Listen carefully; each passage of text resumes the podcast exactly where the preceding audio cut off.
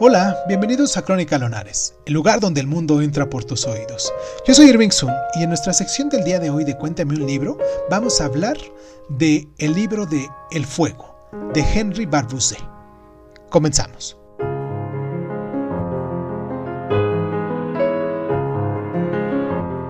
Los miembros del escuadrón que Barbusé glorifica en esta novela, centrada en los combates de la primera línea al comienzo de la Primera Guerra Mundial, son lo que se conocía entonces como los poilos, pelotudos del ejército francés, y no hay entre ellos ni progresistas ni intelectuales.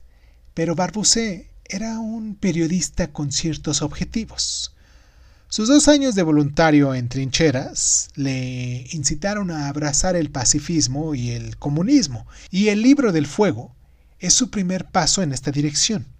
Como la guerra es, ante todo, una experiencia de desintegración, es difícil constituir una narración pensada para suscritar una polémica um, pacifista y mm, Barbusé mm, de mera entrada no lo intenta.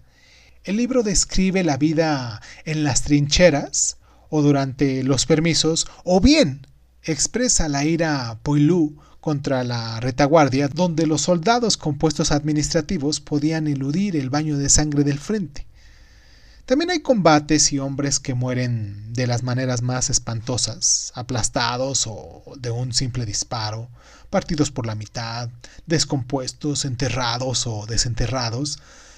Pero bueno, todas estas historias están orquestadas por un narrador que, aun participando en la acción, ofrece al lector una visión panorámica de la lucha, y en el último capítulo, los miembros del escuadrón, ahora ya muy reducido, se ensarzan en una discusión en la que se repudia el nacionalismo y se exalta el poder político de los soldados que ellos poseen sin saberlo y se reivindica la igualdad y la justicia.